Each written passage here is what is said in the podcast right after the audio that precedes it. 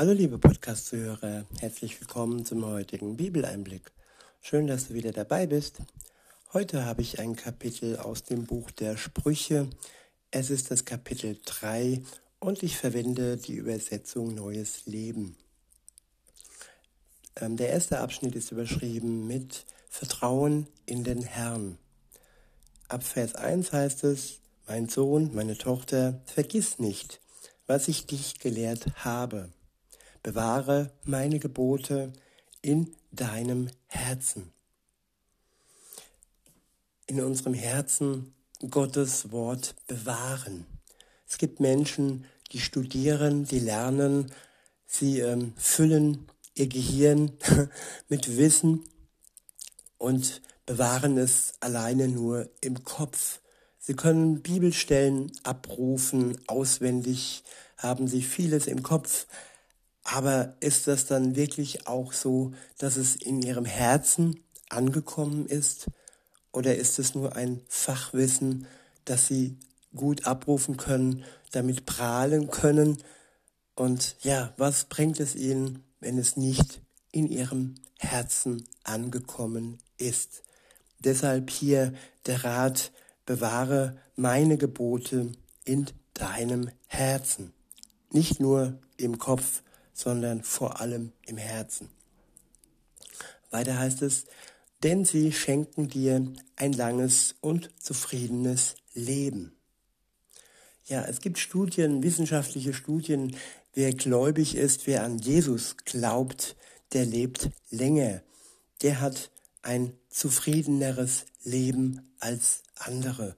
Der macht sich weniger Sorgen, ja, weil er doch die Hoffnung hat, die Hoffnung auf ein gutes Ende. Und wem diese Hoffnung fehlt, der hat ein schlechteres und sorgenvolleres Leben. In Vers 3 heißt es, Gnade und Treue sollen dir nicht verloren gehen.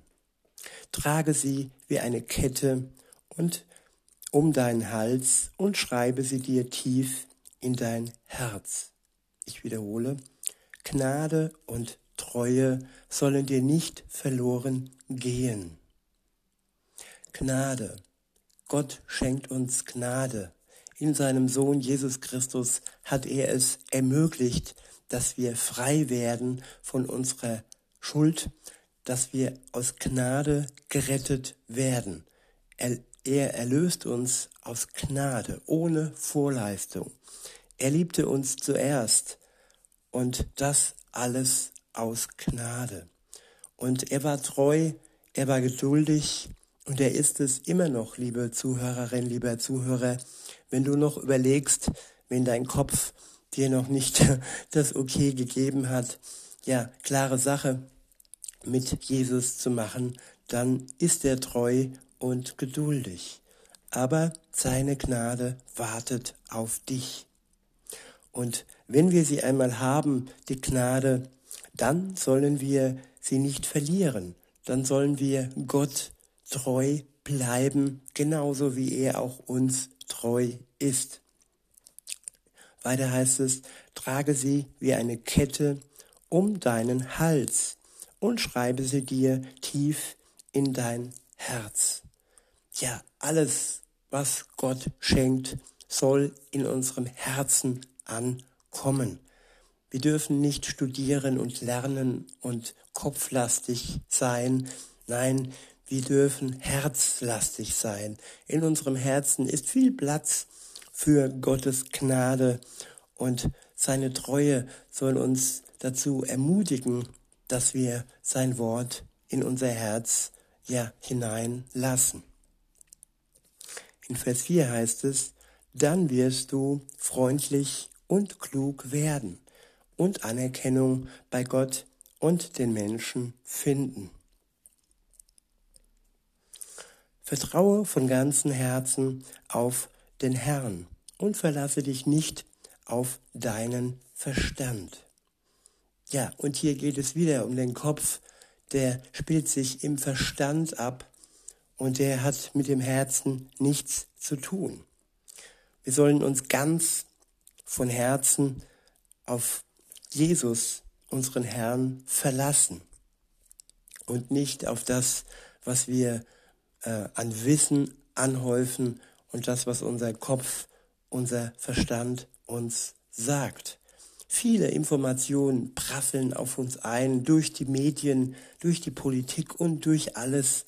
Und wir sollten wirklich schauen, was würde Jesus tun? Was ist in seinem Sinne? Und der Glaube an ihn macht uns frei und nicht unser Wissen allein. Natürlich ist es gut, wenn man sich äh, informiert, aber man sollte sich ja vor allem nicht einseitig informieren und nur einem Herrn dienen in der Welt. Ich meine jetzt nicht Jesus, sondern ja die ähm, ja die ganzen ähm, Fachleute sind manchmal ja auf einer Seite unterwegs und wir sollten die andere Seite auch noch prüfen und vor allem das im Blick behalten, was Jesus uns in seinem Wort und in seiner Botschaft mitgeteilt hat.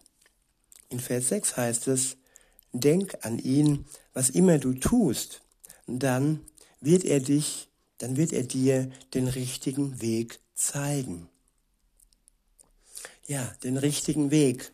Gott wird uns den Weg zeigen. Nicht die Menschen, nicht die Politik und keine Fachleute. Er selbst sagt uns, wo es lang geht und sein Weg ist ein guter Weg, auch wenn er manchmal schmal und eng ist und der Mainstream nicht über diesen Weg drüber trampelt, dann ist er doch besser wie der Weg, ja, wo die breite Masse in den Abgrund läuft. In Vers 7 heißt es, bilde dir nichts auf deine Weisheit ein, sondern fürchte den Herrn und meide das Böse. Ja, was gut und böse ist, lernen wir zu unterscheiden durch das Wort Gottes, durch den Geist Gottes, den wir geschenkt bekommen, wenn wir eine Beziehung mit Jesus beginnen. Und alleine in dieser Verbindung mit Jesus können wir wahre Weisheit bekommen. Nicht diese Weisheit, die uns ja das Abitur und so weiter gibt. Nein, wahre Weisheit bekommen wir vor allem von Gott. In Vers 8 heißt es, das macht dein Leben gesund und du bekommst neue Kraft. Gesundheit und Kraft, das ist so wichtig heutzutage, gerade in dieser Zeit. Und gesund bleiben, gesund werden können wir nur in Verbindung mit Gott. In Vers 9 heißt es, Ehre den Herrn mit deinem Besitz und schenke ihm das Beste, was dein Land hervorbringt. Ich wiederhole, ehre den Herrn mit deinem Besitz und schenke ihm das Beste, was dein Land hervorbringt. Ja, er beschenkt uns mit allem, was wir besitzen. Und wenn wir auch ja, die Schenkenden werden, dass wir ihm und denen, die vielleicht noch auf der Suche sind, zu ihm etwas zurückgeben, sei es nur Zeit, dann ist es das, was sich Gott von uns erhofft.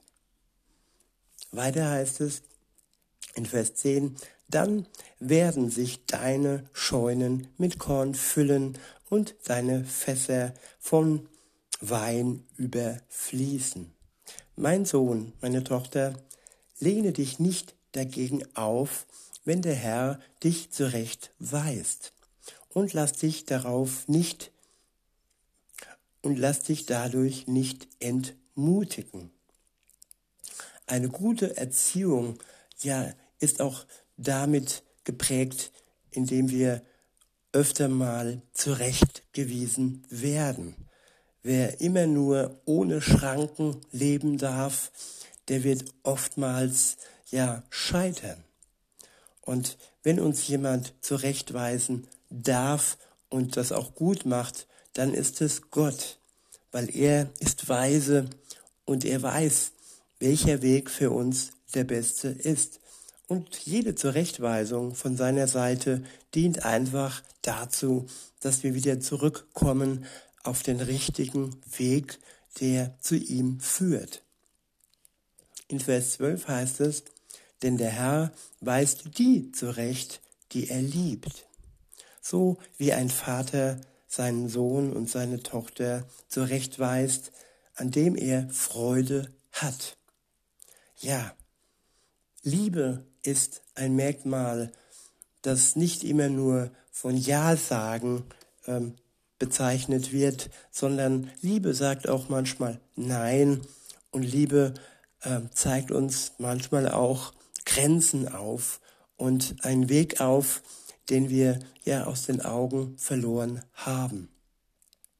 In Vers 13 heißt es, glücklich ist der Mensch, der Weisheit findet und Einsicht gewinnt. Weisheit von Gott und Einsicht in sein Wort, in seinen Willen. Das ist hier gemeint. In Vers 14 heißt es, denn der Nutzen der Weisheit ist größer als der Erwerb von Silber und ihr Gewinn ist wertvoller als Gold. Sie ist kostbarer als Edelsteine und alles, was du dir jemals wünschen könntest, ist mit ihr nicht zu vergleichen. In ihrer rechten Hand hält sie für dich langes Leben. In ihrer rechten Hand hält sie für dich langes Leben bereit und in ihrer linken Reichtum und Ehre. Ja, wenn wir weise werden, werden wir beschenkt. Ja, wir bekommen sogar Reichtum und Ehre. Und ein langes Leben, um für Gott und für unsere Mitmenschen einen guten Dienst zu tun. Weiter heißt es in Vers 17, die Wege, die sie führt, sind gut und begleitet von Frieden. Ich wiederhole, die Wege, die sie führt, sind gut und begleitet von Frieden. Es gibt so viel Unfrieden in dieser Zeit, so viel Kriege, so viel Feindschaft. Aber wer sich von der Weisheit Gottes inspirieren lässt, der wird vor allem zuallererst Frieden in seinem Herz spüren, Gelassenheit. Er kann loslassen und er wird ein gutes Ende in dieser Welt nehmen. In Vers 18 heißt es, die Weisheit ist ein Baum des Lebens für alle, die sie ergreifen. Wer an ihr festhält, ist ein glücklicher Mensch.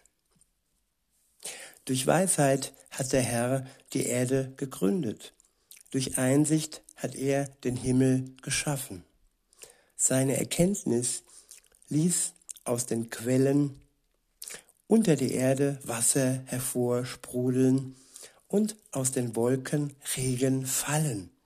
Mein Sohn, meine Tochter, verliere die Weisheit nie aus den Augen und handle stets umsichtig und besonnen. Dies wird dein Leben erfüllen und die Ehre und Ansehen schenken. Dann wirst du deinen Weg sicher gehen und deinen Fuß nicht anstoßen.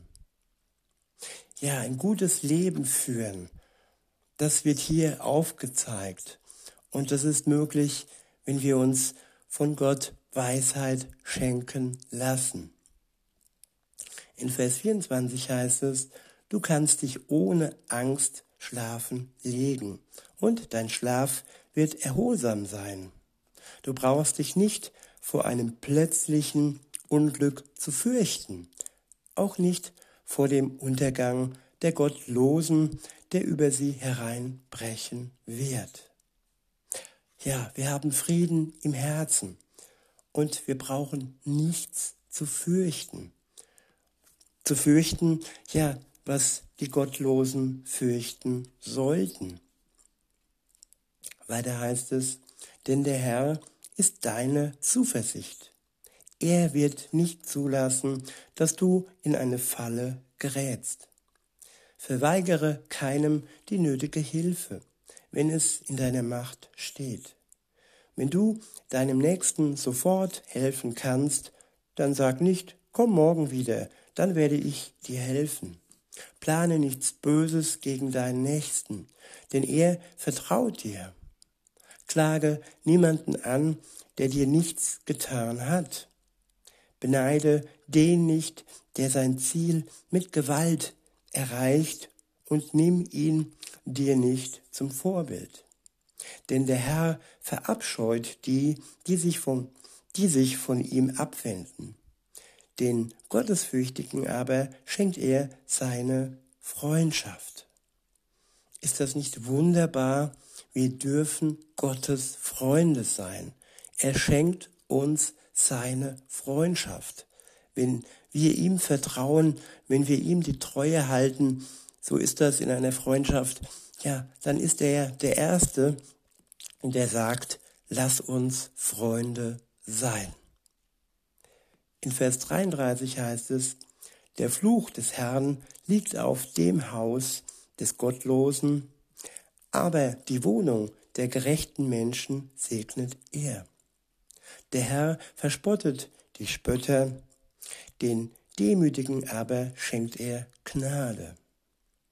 Ja, die, die über andere spotten, sie werden am Ende von Gott selbst verspottet. In Vers 35 heißt es, die Weisen erlangen Ehre, die Narren aber nur Schande.